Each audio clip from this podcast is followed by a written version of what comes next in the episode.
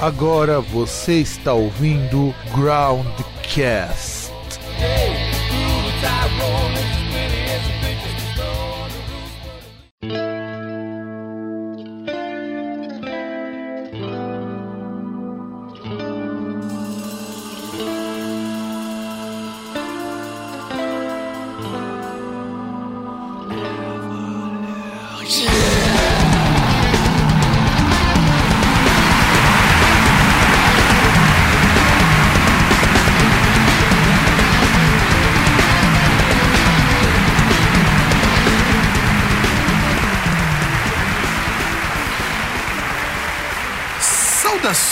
Queridos ouvintes!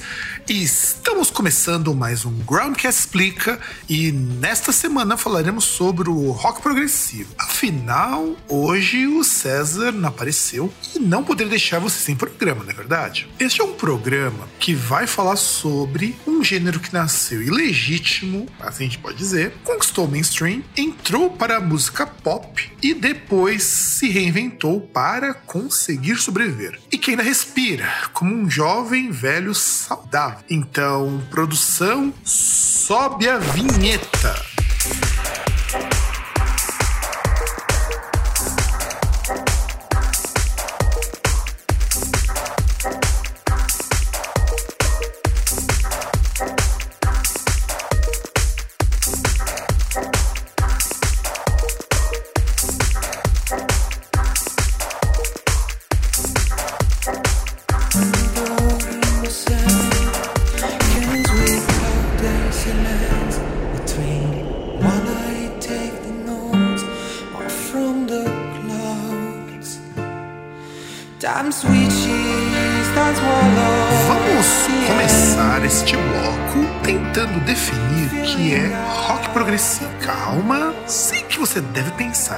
Fácil. E eu estou deixando indicações de alguns programas que também fizeram isso nos podcasts. E talvez você goste mais. Embora eu não acho que eles estão lá muito completos. Já que você, caro ouvinte, continua aqui, vamos tentar entender como que o gênero funciona. Lá no Prog Archives, com link no post também, define-se como um gênero que se localiza entre o final dos anos 1960 e o 1970, lá no Reino Unido. E guarde bem esse período que a gente vai retomar algumas das informações ao longo do programa. Tudo isso então começa quando os músicos britânicos que tinham alguma formação em música erudita queriam fugir da fórmula verso-refrão, que é base de praticamente todo o rock. Herdada do blues, essa estrutura permite que o refrão entre na boca para promover um contraste e depois permitir que se volte. A gente chama isso de volta, pois existe muito isso, sobretudo música antiga, mas é o blues que consolida esse padrão. Agora, explicando para os leigos, ou melhor dizendo, explicando usando termos mais leigos, a maior parte da letra da música é feita por que nós chamamos de versos, que já deixa o ritmo bem determinado, e o refrão tem sempre mais ênfase. Canções do Iron Maiden, por exemplo, sobretudo as mais famosas, têm refrões marcantes, como a Fear of the Dark. Peguemos, por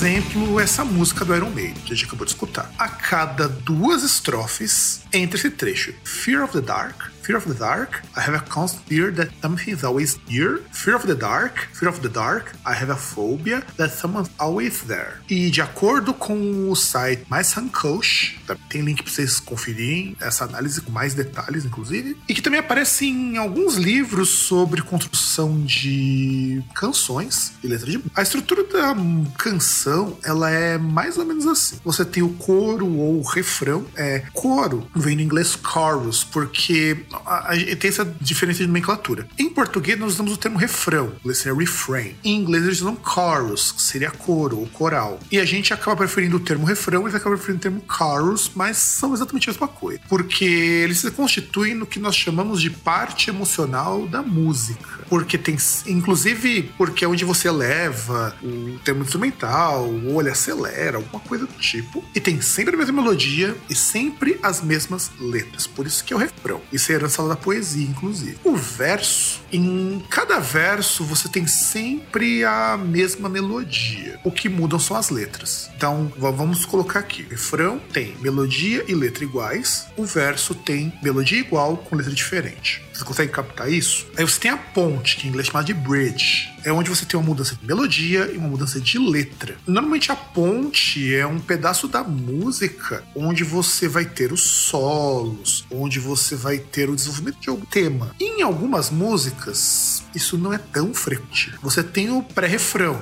ou pre-chorus. É muito comum o pré-refrão em música pop e é muito comum no country. Aqui no Brasil, o sertanejo trabalha um pouco isso. Você utiliza esse pedaço para antecipar o refrão. Então, normalmente, você utiliza mesma melodia do refrão, só que com outra letra. A ideia é essa. E você tem um gancho. O gancho é muito comum na música pop, mas praticamente todas as músicas de rock metal famosas têm um gancho, que, ou hook, vamos chamar ali. O hook aparece no refrão, é sempre no refrão, ou na maior parte é no refrão, em que você tem o nome da música sendo repetido. Nem acontece ali. Fear of the Dark já aparece no, no primeiro, primeiro verso do refrão. E duas vezes há músicas em que o gancho vai aparecer no meio, mas não é tão comum. Se você pensar agora no já falecido André Matos, quando ele tava Carry On, Carry On começa, Sou Carry On. E termina com também Carry On, dois ganchos. Se você pegar o Sepultura, Refuse to Resist, você tem a Rise também, só que a Rise trabalha um pouco diferente. A Rise normalmente é no final da estrofe. Então, eu poderia enumerar um monte de exemplos, mas escuta tua música favorita, você vai perceber que muito provavelmente ela trabalha com um gancho em algum lugar. E eu disse tudo isso daqui que é para poder explicar que existe uma estrutura a ser seguida para a letra, para a posição. Tudo que você, incluindo o seu metal de todo dia. E quase tudo entra nessa fórmula. Você vai ter verso mais refrão, verso mais refrão, ponte mais refrão. Isso para compor uma música inteira, uma letra. Às vezes você tem verso, ponte, refrão, como acontece na Fear of the Dark. Fear of the Dark tem verso, ponte, refrão e gancho no refrão. E aqui, nesse ponto, é nessa estrutura que o rock progressivo tenta ir mais. Ele vai se colocar contra, na maior parte das músicas, pelo menos das bandas clássicas, do período mais clássico do prog rock. Tanto que você vai ter música que não tem refrão, você vai ter mudança de estrutura melódica no meio da música, mas mudanças assim, não é mudança de instrumento. Normalmente, quando você pensa numa música mais convencional, a escala dela permanece a mesma. Então ela é 4x4, 6x4, incorporados. E o prog rock ele foge disso. Ele, inclusive, costuma tocar com compassos muito esquisitinhos, mas pra frente eu vou falar um pouco sobre isso. Portanto, rock progressivo significa, no primeiro momento, experimentação. É essa a ideia. Por isso, muito do que se chama rock progressivo hoje, antigamente recebia o rótulo de art rock, porque era um gênero que ia muito para sonoridades vanguardistas, uso de elementos não musicais. E isso, o art rock, englobava também as bandas de psicodélico, de rock psicodélico principalmente. Então, para desvencilhar, a crítica musical e as lojas também passaram a assumir esse nome progressivo. E o nome progressivo, ele surge em referência ao progressive pop que era um pop mais elaborado, mas não tinha esse grau de experimentação que existia no prog rock dos anos 60, nos anos 60. E não é por acaso, então, meu querido, que graças a grupos como o Yes, acabamos também incorporando dentro do prog rock o chamado rock sinfônico. E é desse rock sinfônico que vocês passam a ter uma ideia de que bandas progressivas são extremamente complexas conectadas com a música erudita, o que não é bem verdade. Então, dada essa explicação toda, essa parte teórica, esse preâmbulo teórico, vamos encaminhar para o próximo bloco, onde falaremos sobre as origens do prog rock. Qualquer um que esteja nos O rock progressivo, como gênero, emerge no final da década de 1960, quando os músicos tinham disponível toda uma sorte de novos equipamentos e de técnicas de gravação, além de artistas notoriamente da Terra, mas não apenas de lá, começarem a flertar com outros gêneros musicais e os fusionarem dentro do seja. Valia misturar, tudo podia ser misturado. O que a gente pode citar como protoprog esse é o nome que vai receber o disco do Sgt. Peppers do Beatles. Na verdade, não o Sgt. Pepper, essa época que o Beatles começou a flertar com a música indiana, e com isso eles iam quebrando a ortodoxia de um estilo nascido na música popular. É estranho imaginar, mas o rock, ele hoje é muito ortodoxo para muita gente. Para muitos críticos, então, o começo do chamado rock progressivo, pelo menos estruturalmente, está no disco de 1966 do The Mori Blues, chamado Days of Future Past, que foi o primeiro disco pop gravado em dois canais e também o primeiro disco com orquestra.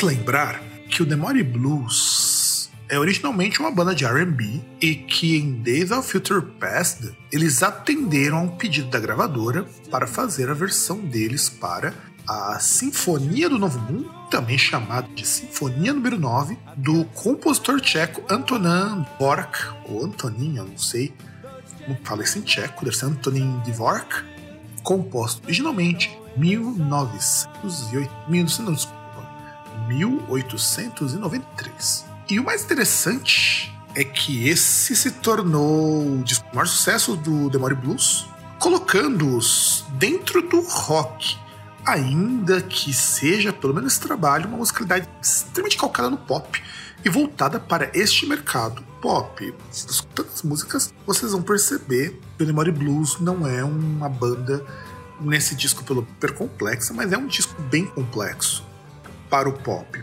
E entretanto, nota-se nesse disco que eu acabei de citar exemplos muito nítidos do que se tornariam as marcas do rock progressivo, com o uso do Mellotron, que é um tipo de teclado eletromecânico, ou seja, ele é um teclado mecânico que produz música.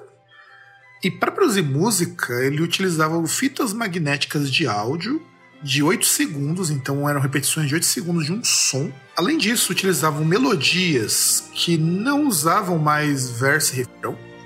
E entre as músicas havia os interlúdios, igual a estrutura lá da canção lá da Sinfonia do Mundo do Dvorak. E nesse mesmo ano, o Pink Floyd lança o seu primeiro disco, The Piper at the Gates of Dawn, produzido no Abbey Road Studios, junto com o já citado Sgt. Pepper's Lonely Hearts Club Band dos Beatles. E esses discos, assim, essas bandas trocaram muito figurinha.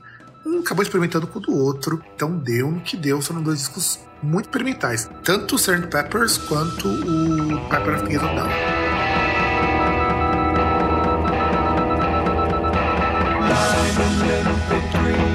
between the fights between the blue you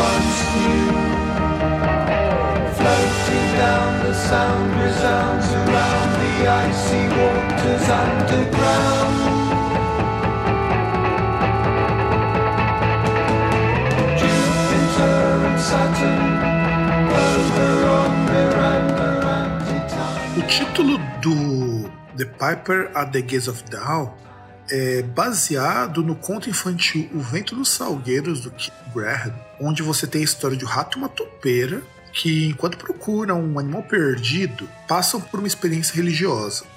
E o som do rock psicodélico, com a influência direta do Sid Barrett, fez com que alguns tabloides britânicos dissessem que eles compunham as músicas utilizando LSD e durante os efeitos música saíam.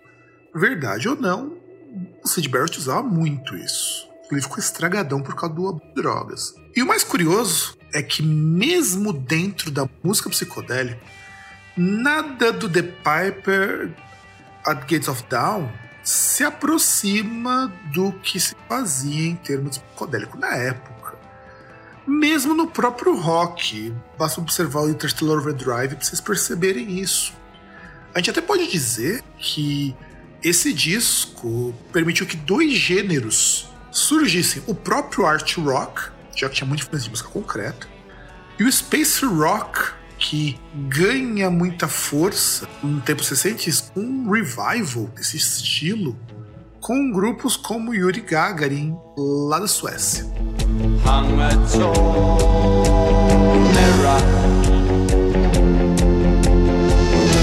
Distorted view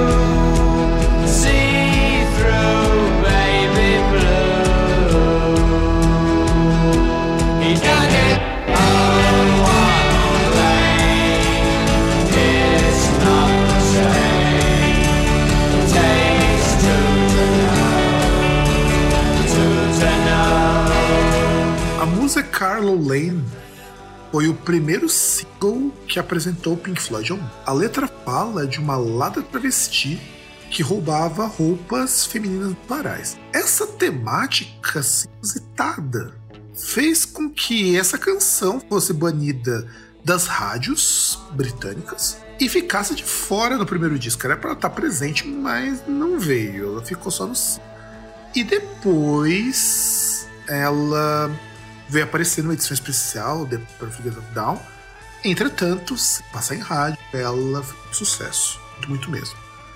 E vale com menção rosa nesse bloco o Sgt. Pepper's Lonely Heart Club, band dos Beatles, já citado, que até dispensa comentários, não dá mais nada, ele é muito famoso.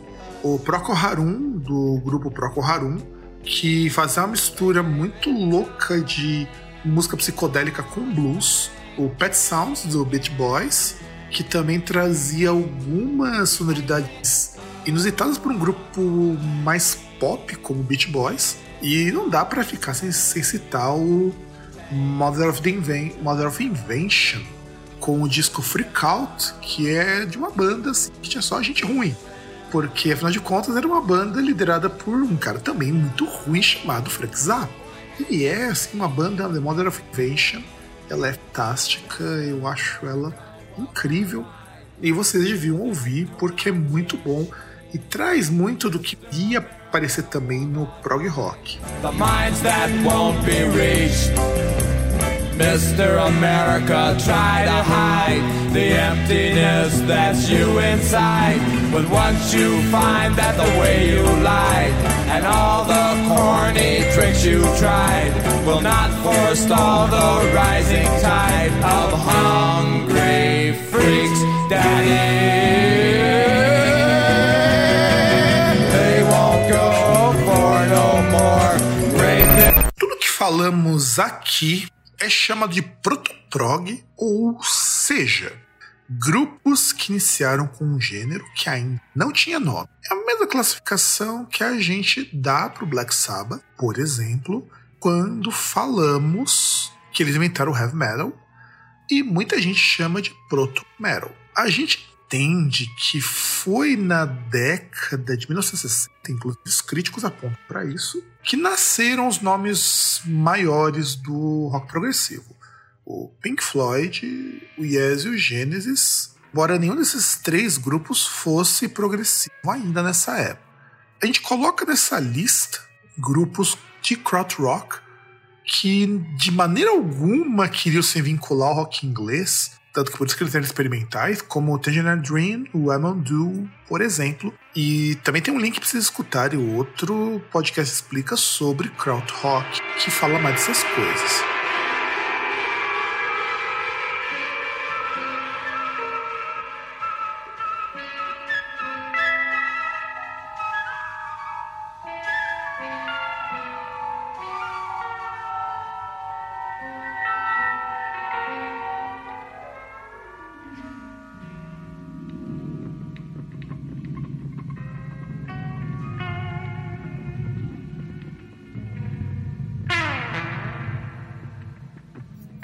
Coisa começa a ficar séria com o surgimento de um dos grupos mais sensacionais e ao mesmo tempo mais técnicos do rock. Não amiguinho progueiro, presta atenção.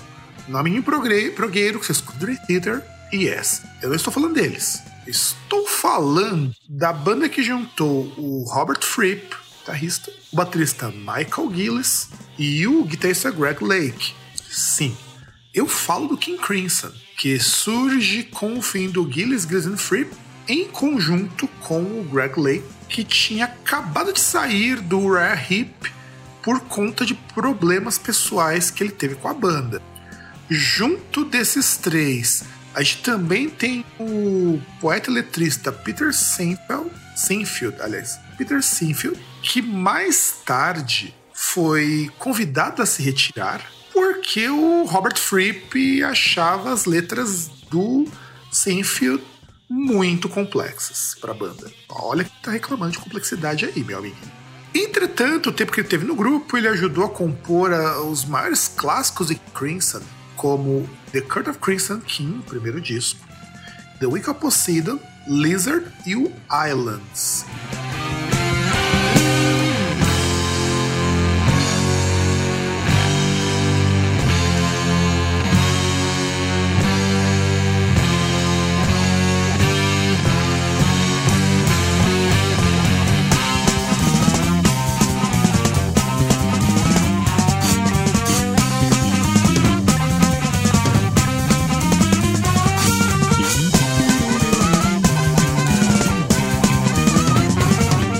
Justamente com In the Curtain of the Crimson King que nasce o progressive rock ou rock progressivo, como a gente conhece. Aqui a gente tem o casamento do rock and roll, da música erudita, do jazz, com o uso de notações ou convencionais e músicas muito longas que não se encaixavam no padrão radiofônico.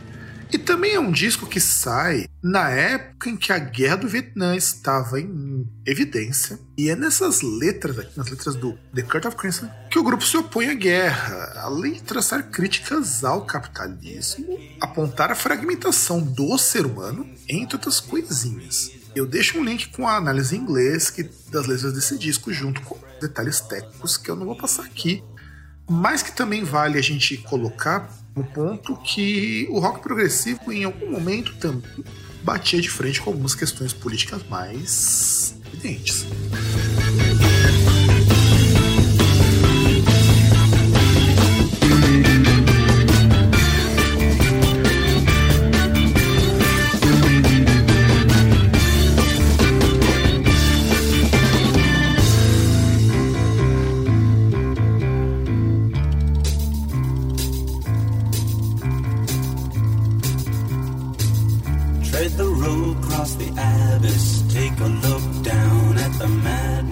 Depois de gravar em The Wake of Poseidon, o Greg Lake sai do King Crimson e vai montar o Emerson Lake Palmer, também conhecido como ELP. ELP. A banda é formada pelo Keith Emerson nos teclados, o Greg Lake tocando guitarra, baixo e vocal, e o Paul Palmer tocando bateria.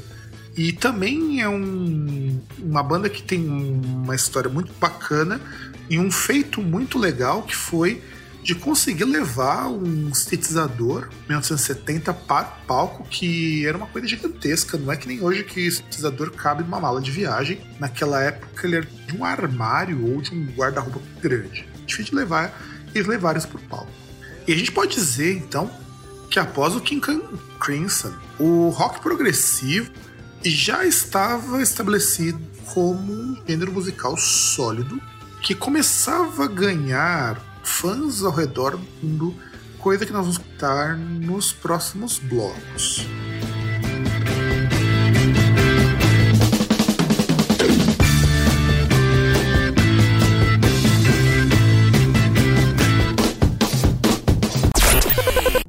Afirmar então, como eu disse antes, que 1970 é o ano e a década, aliás, é a década em que o rock progressivo se consolida.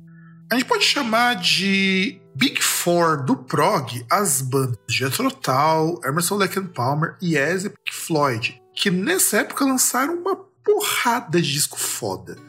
E saber, o Aqualung em 1971 do Jethro Tull, Tarcos de 1971, Emerson Lake Palmer, Fragile em 1971 do Yes e o Eton Her Mother do Pink Floyd.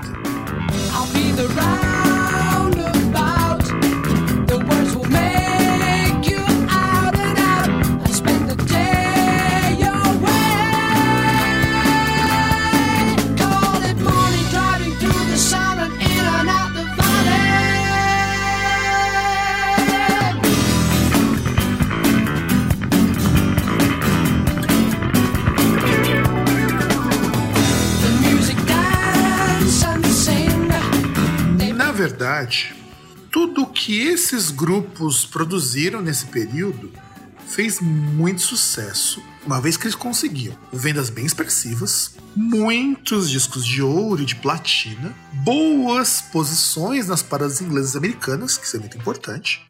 Isso tudo sem tocar em rádio, pois sua música não estava formatada para elas e era hum, considerada muito complexa para a música popular. A gente até pode falar que os elementos do prog, quais elementos que o prog tem e o porquê do nome de rock progressivo, como eu falei lá no começo. Que aliás eu não expliquei por que rock progressivo se chama progressivo. A gente chama de progressivo ou progressive ou prog porque assim como o pop e a música eletrônica, essa é uma nomenclatura que evoca a ideia de quebrar com uma estrutura padrão de músicas populares, calcadas no que foi dito lá no começo, verso e refrão. Então você quebrou essa estrutura convencional, você está fazendo uma música progressiva. A ideia aqui era que, rompendo com essa música convencional, procurava-se incorporar elementos de outros gêneros. E aí, tudo. Música oriental, com destaque para a música indiana, música erudita, música eletrônica, que aqui a gente também pode chamar de música eletroacústica, uso de instrumentos não convencionais para o rock, sobretudo sintetizadores, técnicas de composição diversas, mudanças de assinatura musical dentro de uma mesma canção, evitando o uso do 4x4 que é a notação padrão para quase tudo que vocês escutam.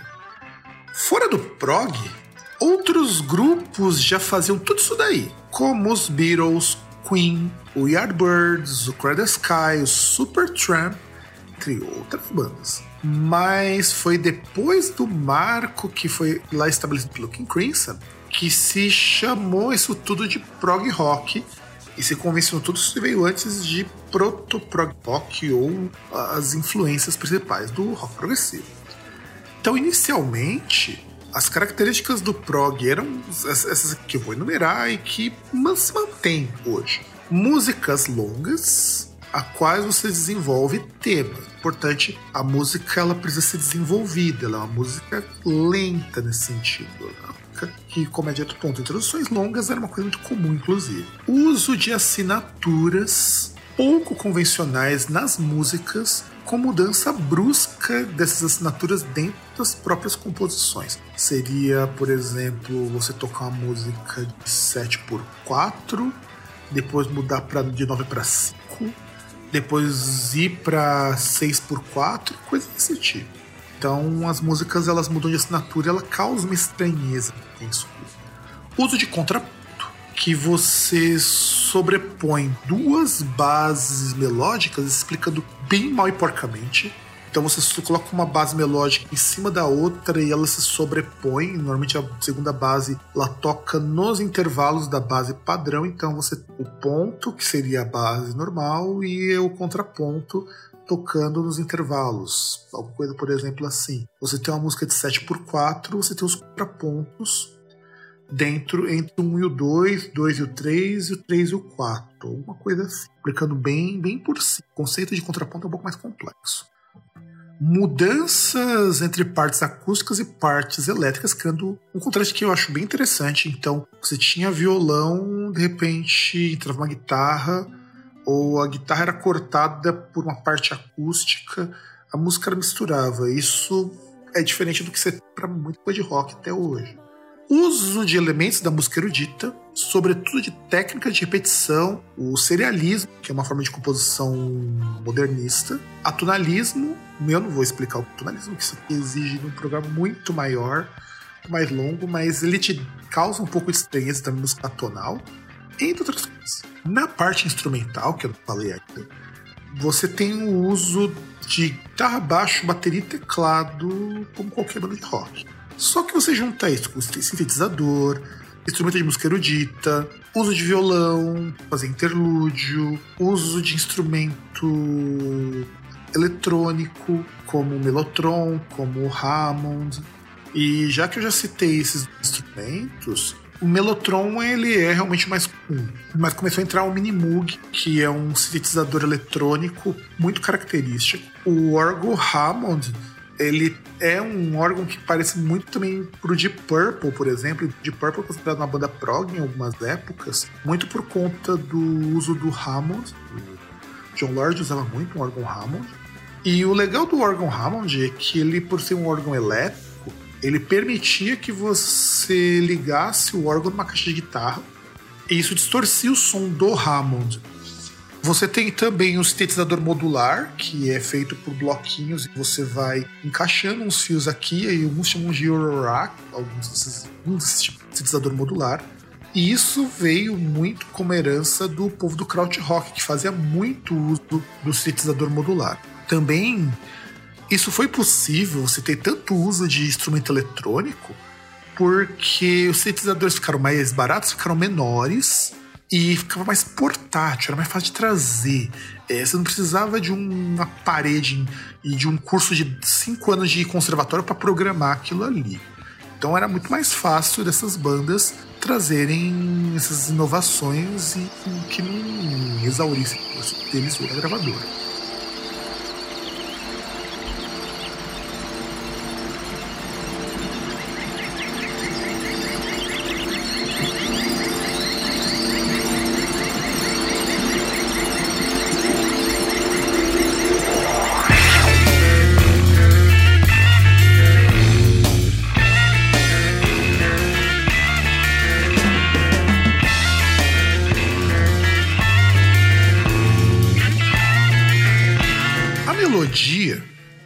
Outro lado, usava compassos que eles eram muito pouco comuns no rock, como o 7x8 e o 5x8, ou os que a gente chama de compasso ímpar, 5x6, 3x4. Agora 3x4 não é tão comum assim, 4 é meio relaxado, inclusive.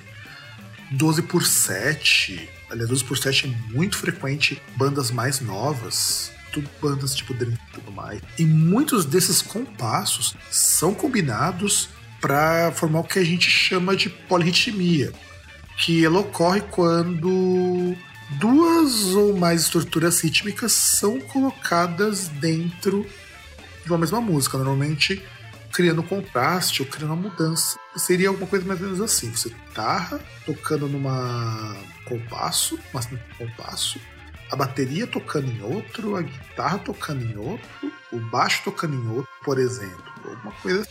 Ou você tem a banda toda tocando num ritmo e a bateria tocando em outro. Isso cria polirritmia. Polirritmia é uma coisa também bastante complicada de fazer. Você tem que ter um domínio de técnica muito bom.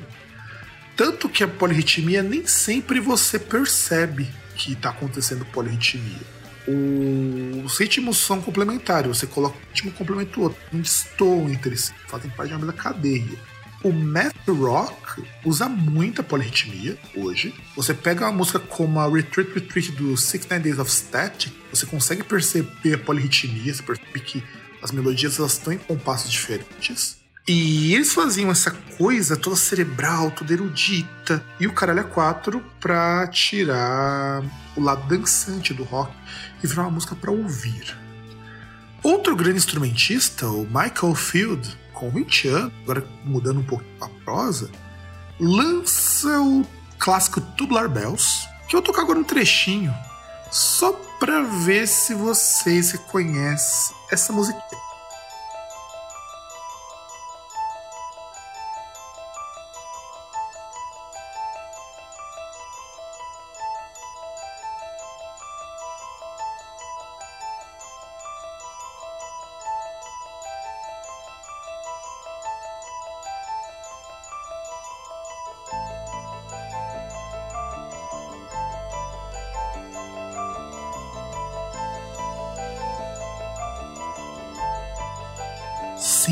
Meus amigos. Essa música que vocês acabaram de ouvir foi utilizada e é conhecida pelo filme O Exorcista, ou The Exorcist, porque depois que o, que o diretor William Friedkin des, é, descartou a trilha feita pelo Lalo Schifrin, ele foi procurar alguma outra coisa para colocar no lugar.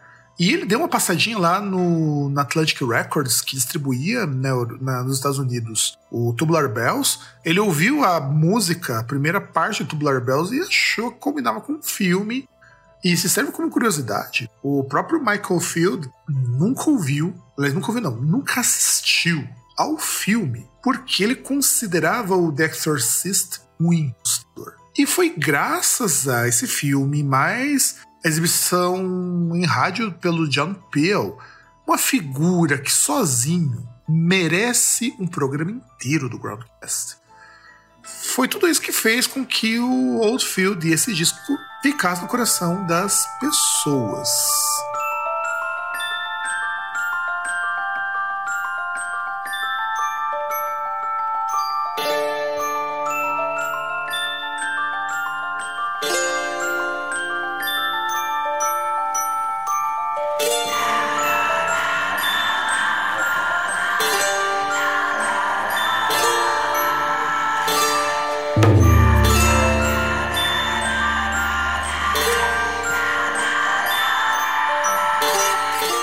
Uma época bem produtiva para o rock progressivo, com shows que lotavam estádios, com multidões acompanhando as bandas e um engrandecimento de grupos dos mais diversos, como Rush, Captain Beyond, Focus, e o surgimento de cenas musicais em outros locais, em outros países, como a do rock progressivo italiano, com nomes como Antonio Rex, Banco del Mutuo Socorro, Magma Goblin, que surge com uma banda para fazer trilhas sonoras dos filmes do Dario Argento, Premiata Forneria Marconi, e essas cenas elas mostravam um interesse cada vez maior, cada vez mais crescente pelo rock progressivo e valia experimentar de tudo. Aqui no Brasil, o grupo Os Mutantes traria influências desse gênero progressivo no seu disco de estreia, Os Mutantes de 1968, que é considerado uma obra-prima pelo John Bush do All Music, pois misturava pop orquestral, psicodelia, música concreta, mais ritmos brasileiros. Tudo ia então de em popa para o gênero. Mas uma hora isso ia chegar a um fim.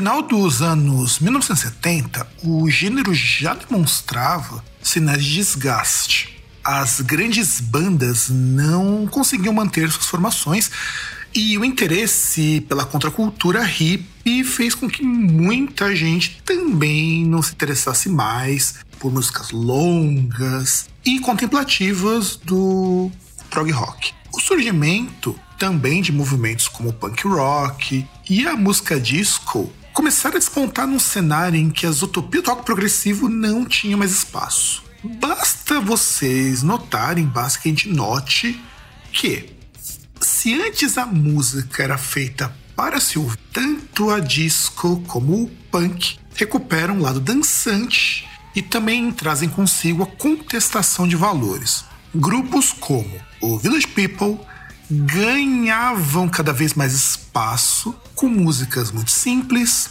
e paródias ao padrão de masculinidade exagerado, o que caiu muito no gosto do pessoal LGBT por conta disso. O punk, na outra ponta, começava a falar de derrubar o sistema, a pegar um aspecto mais político, então isso atraía mais gente e acontecia disso, dessa coisa de derrubar o sistema, de se associar ao anarquismo ou ao socialismo, no caso de algumas bandas, contra um sistema que era muito opressivo. E o pop, esse mesmo, já estava também encaminhado com a liberdade sexual, sobretudo na figura de gente como a Madonna. Você tinha o Michael Jackson, que também tinha essa coisa de ir contra o preconceito, basta vocês notarem lá próximos anos 90, lá no comecinho, na verdade, quando tem a Black and White, e, aquela coisa toda, mesmo que ele renegasse muito a própria cor. Em todos esses temas conseguiam tocar mais as pessoas de classes sociais ainda mais baixas,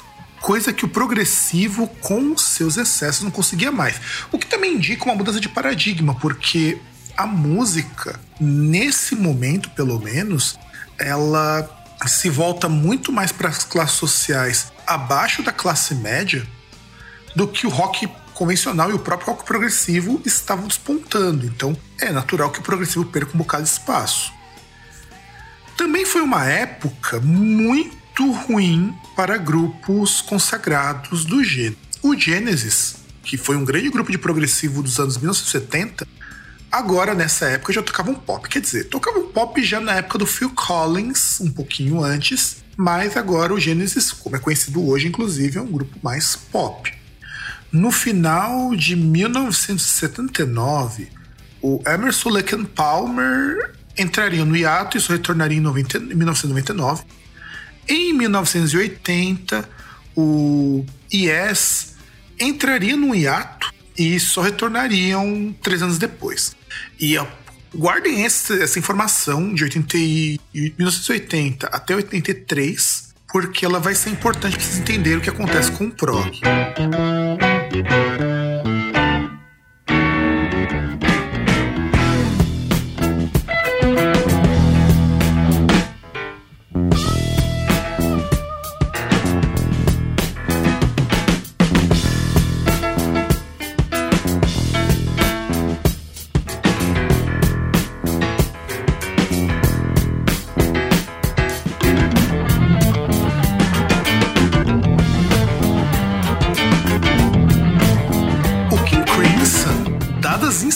De formação que o grupo sempre teve e também do humor do Robert Fripp, vivia entrando constantemente em atos, porque a banda acabava, porque o Fripp achava que não tinha mais nada para tocar, não tinha mais nada para apresentar, então montava outro projeto, depois aquele projeto voltava como King Crimson e foi assim até hoje, com o King Crimson voltando, vindo fazer show no Brasil, inclusive.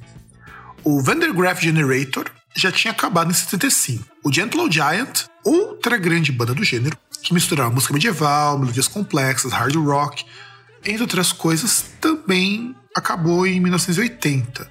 Duraram 10 anos, de 70 até 80.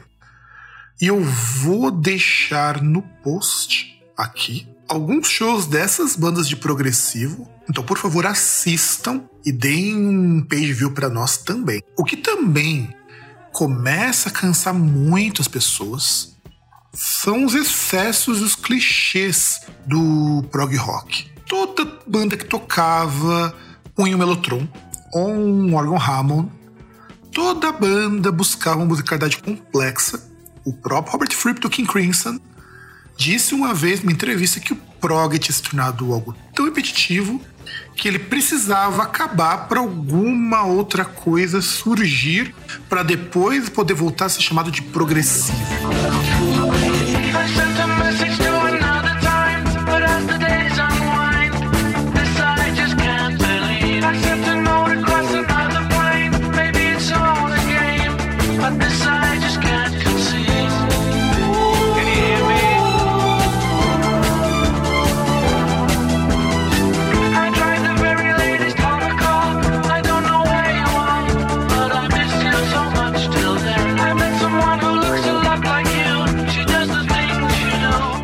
Gravadoras também queriam alguma coisa mais pop, ao mesmo tempo muito pomposo.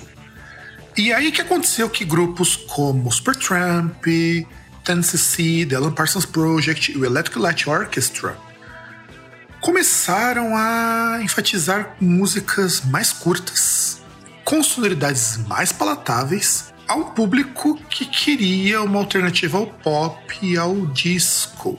Então, o symphonic pop ele vai entrar nos anos 80, depois, no vácuo que a música disco vai deixar quando ela começa a entrar em declínio. É onde esses grupos entram.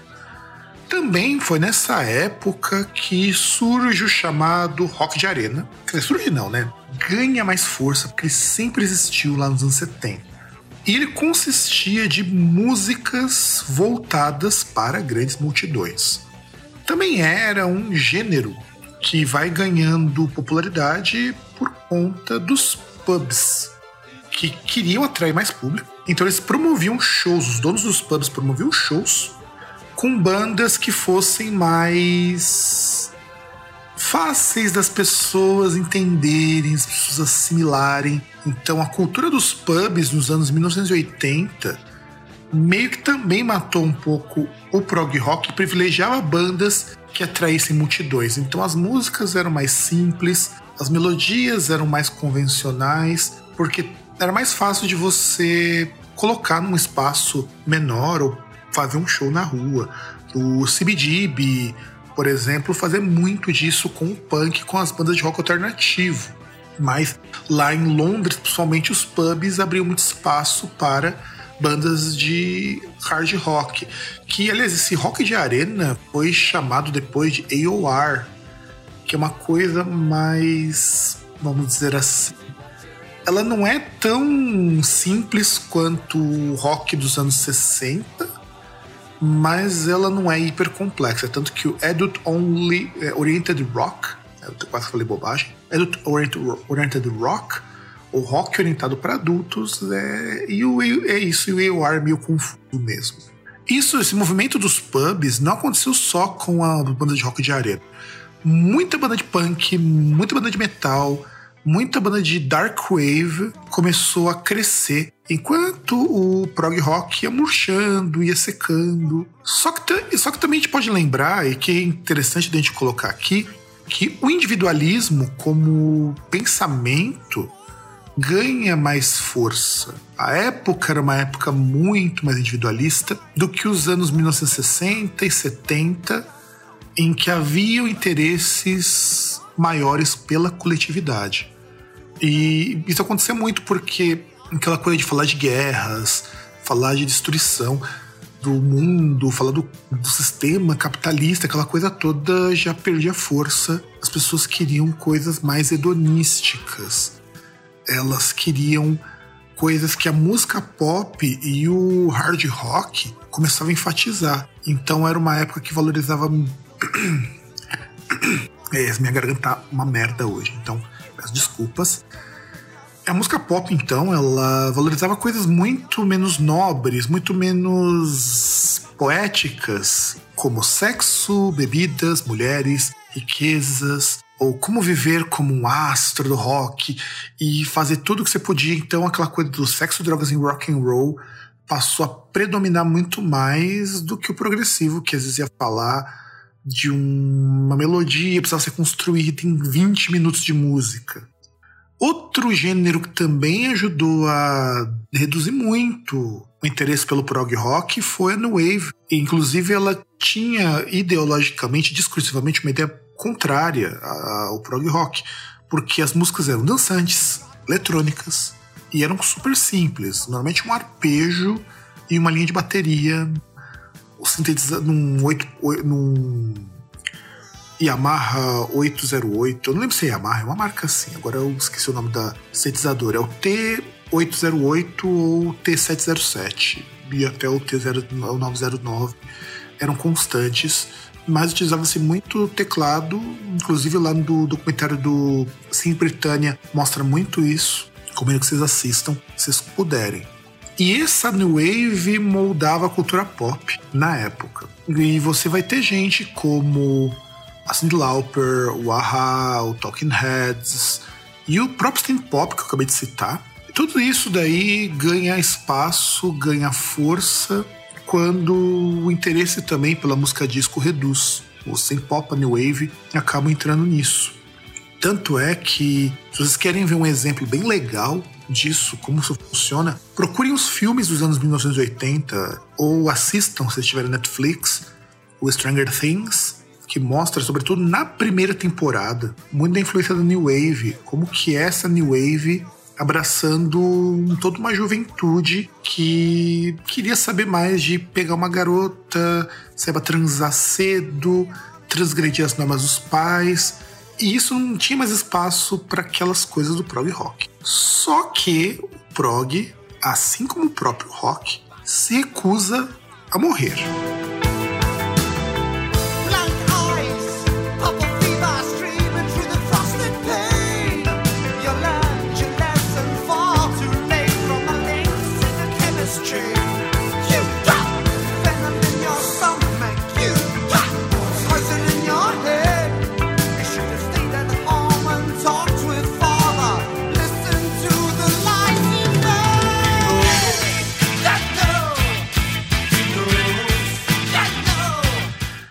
Agora, existia o chamado New Prog, que surgia no final dos anos de 1970 e teve como primeiro grande nome o grupo Marillion.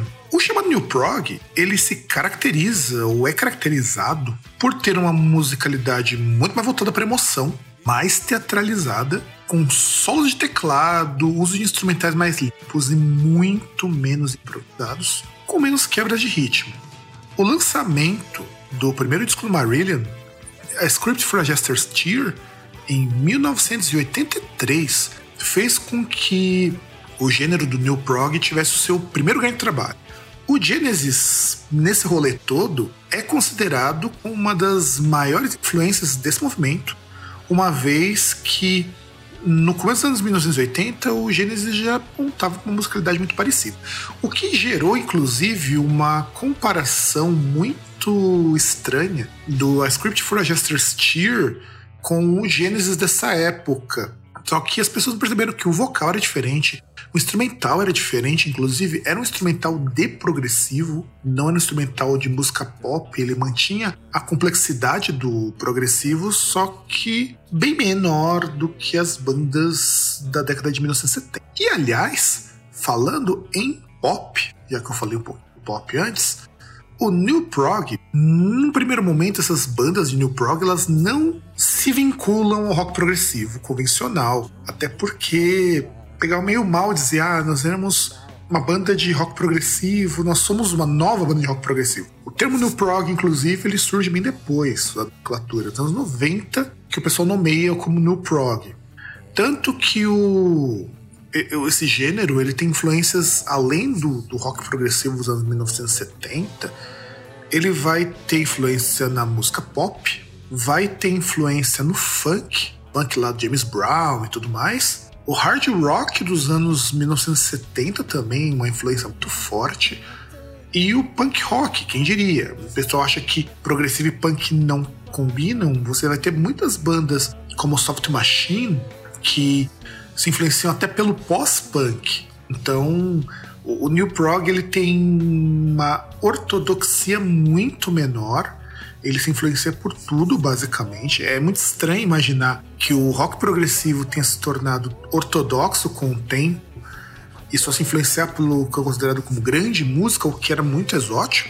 E o New Prog falar, não, o New Prog ele tá ali. Inclusive, é o próprio New Prog que permite que surja o prog metal, que eu vou discutir, a gente vai falar um pouquinho mais pra frente depois. E essas bandas de new prog eram bandas mais radio friendly, ou seja, as músicas elas eram menores, tinham tempo ok, elas tinham uma menor complexidade em alguns casos e elas podiam ser veiculadas em rádio. Então você tinha três, quatro músicas ali realmente bem longas nos discos dessas bandas, ao mesmo tempo em que você vai ter um ou dois singles para tocar em rádio e atrair pessoas.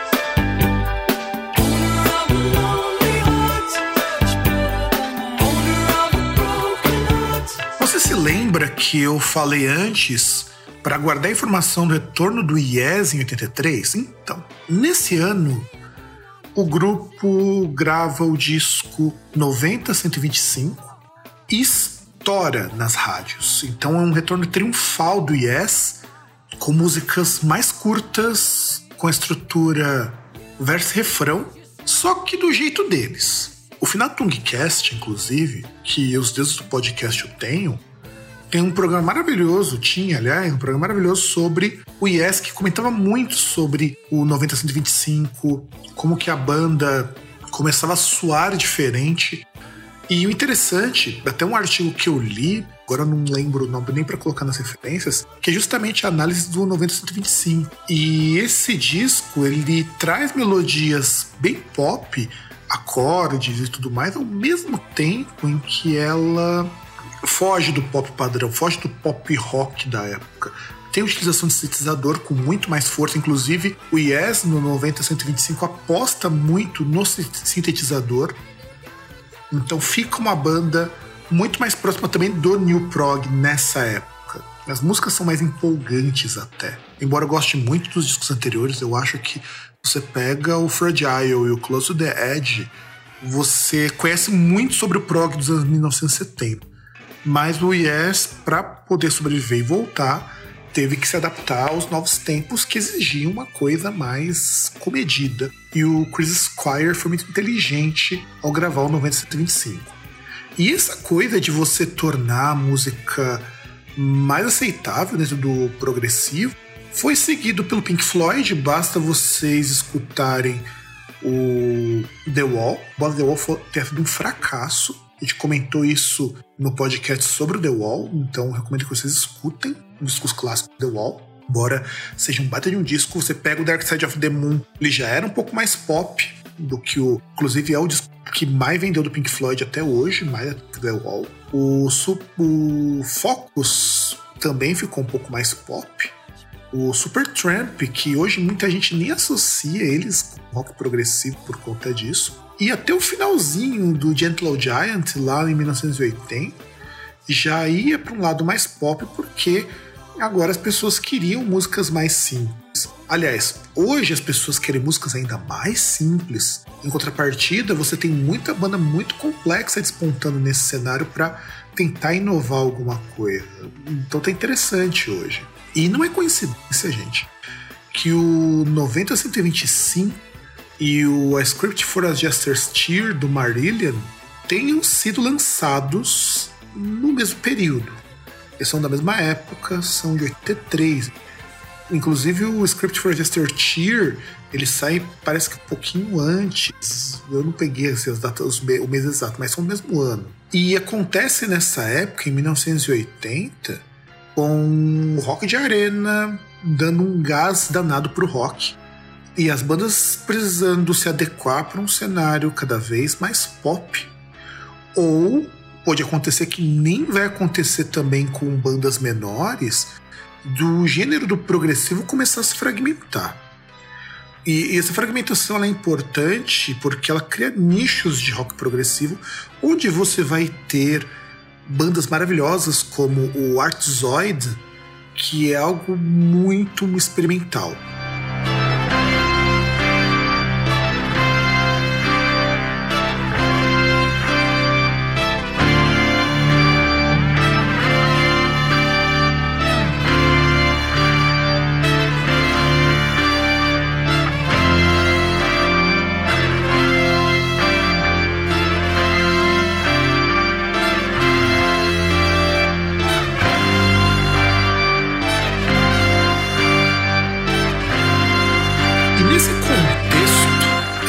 Até dizer que o rock progressivo se subdividiu em alguns gêneros e ajudou na concepção de outros. Normalmente o pessoal, quando vai mencionar isso, pelo menos nos podcasts que eu acompanhei em português, ninguém cita que o rock progressivo ele ficou muito grande. Então eu, eu acho que é bom citar um pouquinho.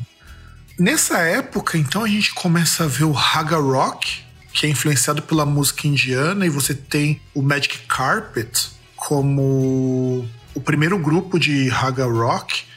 Você tem o Rock Opposition, também chamado de RIO, que vai para um lado mais experimental, então ele entra talvez no chamado art rock, porque o Rock in Opposition ele junta um monte de bandas que normalmente não seriam chamadas de rock progressivo. E Gente, é coisa pra caralho. Eles têm influências do kraut rock, tem influências do da música eletroacústica. Se for colocar o que eles influenciam, é meio complicado de dizer o que, que não influencia. Tanto que você tem o Rock Opposition, ele surge no final dos anos 70, e você tem como bandas que começaram com isso, o Euricall, o Storm Six da Itália, o Sanla Mamasmana da Suécia, Universe Zero da Bélgica. Puta, eu esqueci até de colocar, devia ter colocado alguma coisa do Universe Zero aqui, porque é uma baita de uma banda. O Weltron Fu Lelublan, acho que é assim que se pronuncia, porque é em francês. E com isso você começa a ter muitas bandas surgindo de rock opposition. E são bandas que não tem lá um público muito grande, mas a gente tem grupos muito, muito legais, como o Magma, que ele entra nisso, o Sleeptime Gorilla Museum, que é uma banda que eu adoro, eu acho fantástica, o Koenji Hyakei, que às vezes aparece escrito junto, às vezes aparece escrito separado, é a versão japonesa do Magma. Então eu falo para vocês que é muito, muito bizarro, é uma banda que a sonoridade incomoda até para escutar. Então a gente tem. Existe até um documentário que é Romantic Warriors 2, a Progressive Music Saga About Rock Opposition, da Adela Schmidt e do José Zagueira Holler, que. Zegarra, aliás, Zegarra, que fala um pouco sobre essas bandas. Então, eu recomendo também que vocês assistam T-Accident, que aliás o T-Accident está mais próximo do. Talvez eu vejo o T-Accident mais próximo do math rock, que inclusive é de uma das gravadoras mais legais que eu já escutei o Gong da França também, outra banda do caralho, o West Mother Temple, que é uma banda de psicodélico experimental que entra um pouco no Rock Opposition, porque Rock Opposition é o samba do crilo doido, mistura tudo. Você tem o metal progressivo, que vai ser metal mais complexo e um pouco mais experimental, mas bem menos experimental que o rock progressivo, do que o rock position. E ele é mais agressivo. Tanto que um gênero que surge junto do progressivo dentro do metal, do prog metal, é o power prog. São bandas de power metal que começam a tocar um pouquinho melhor. Você tem gente como Angra que se considera hoje como uma banda de prog. E eu já até discuti uma vez com um cara, e faz muito tempo que eu não vejo, inclusive, eu não consegue considerar Xamã, Angra, Symphony X, essas bandas como progressivas, porque na verdade são só bandas que tocam muito bem. Então vocês podem discutir um pouco isso, que muita coisa que é chamada de progressivo não é bem progressivo, é só uma banda que toca muito bem. Senão você pega qualquer banda de death metal e chama de progressivo. Então, o que é, não é, não é progressivo dentro do metal é um terreno meio pantanoso, por assim dizer. Tem outras coisas que vão surgindo, como o post-rock, que tem um programa no Groundcast, se eu não me engano, no Groundcast post-rock. O post-metal, que também se origina no hardcore, lá com Neurosis. O math rock, que também vai absorver muito das ideias do do rock progressivo, sobretudo na questão da complexidade. O math rock é extremamente complexo, extremamente difícil de você engolir se você não estiver preparado. E tem muitas outras coisas. Vocês vão ter o folk rock mais progressivo também, que deixa. Aliás, o folk prog antigamente era um folk com letras políticas. A ideia do prog era isso. Aí depois virou uma banda tipo Focus, mistura música folclórica. Você vai ter o Symphonic Prog, que é o progressivo com orquestra ou com arranjos orquestrados. Você tem o rock progressivo italiano, que passa a se tornar um gênero, porque ele é muito diferente do progressivo convencional. Aí você tem o Iácula, lá no final dos anos 60, com som bem dark wave. Você tem também nesse rolê todo uma série de subgêneros do prog muitos influenciados, muitos relacionados com o prog. O próprio metal vai ser um metal progressivo. Você tem o progressive death metal, por exemplo, na qual entra o Opeth antigo. Então, assim, o prog vai para muito lado. E voltando aqui, agora a gente pode também não pode esquecer que por mais que o rock progressivo tenha caído em popularidade, a gente entende que ele deu muitos frutos, deixou um puta de um legado importante e foda. Porque diretamente, é, constantemente, aliás, diretamente, já falar uma bobagem aqui, constantemente, o prog rock ele é revisitado, sobretudo por bandas de metal, mas não só por bandas de metal. Você tem bandas de progressivo que surgem para resgatar sonoridades dos anos 1970, tudo mais. Isso acontece porque todas as bandas mais progressivas elas vão contra o que é considerado mais pop. Entenda mais pop, o próprio heavy metal ele é muito pop. Inclusive a Dina Weinstein ela fala muito sobre isso. Em determinado momento, o pop e o metal são basicamente a mesma coisa. E são. Iron Maiden e. sei lá. Uma Beyoncé da vida são musicalmente a mesma coisa nesse sentido, porque seguem as mesmas estruturas, só que o Iron Maiden é mais pesadinho e a Beyoncé você vai lá dar uma reboladinha e fazer uns clipes matando o homem. É basicamente isso. Só que chega uma hora que o, essa coisa pop cansa.